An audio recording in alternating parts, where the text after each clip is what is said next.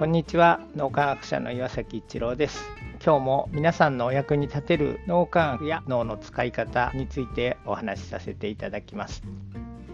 応体験をすると脳が非常に活性化するということは何回かお伝えさせていただきました。ちなみに応体験っていうのは自分は広大な宇宙の中で生かされてるんだっていう非常に謙虚な気持ちになった時の体験の脳の状態を言っています。別なところでもう少し応体験詳しく説明させていただいてますのでこちらも聞いていただければと思います。応体験をしている時って実は脳が非常に活性化しているんですがそれと合わせてですね今お伝えしたように非非常にこう謙虚な気持ちになって感謝の気持ちが溢れるような状態でどんどん湧き出てくるということが分かってます。でそれと合わせて自分がこの命を本当に世の中のために使いたいとか世の中を良くしていきたいとかそういうところに自己超越と言いますけども自分のことのためだけに何かをするんではなくて本当にみんなが良くなるようにっていう利他の気持ちで何かをしよう自分のこの命をそのために使おうっていうような状態にもなります。ままそれが一つ応体験の大きな特徴なんですが応体験をした時に非常に純粋な気持ちの状態っていうのは脳が非常に活性化してくる。何かをこう実現していくエネルギーっていうのがすごく湧いてきてまた自分のためだけではなくて本当にみんなのためにっていう気持ちになるのでたくさんの人たちの力を結集しやすい。みんなに協力してもらったりみんなで大きな夢を叶えていくっていうことができるそういう脳の状態になります。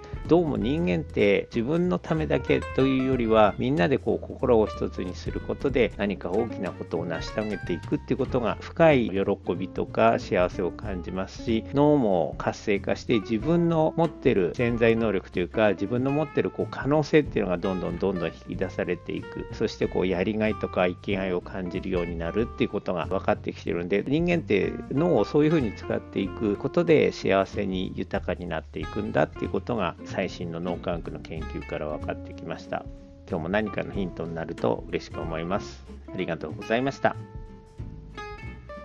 この3分脳み液気に入られた方はメルマガでも脳み液のことを発信していますので脳み液メルマガ検索してみてくださいそちらからも脳み液あるいは最新の脳幹部のことを学んでいただくことができます皆さんのお役に立てると嬉しく思います今日も素晴らしい一日をお過ごしください。脳科学者の岩崎一郎でした。ありがとうございました。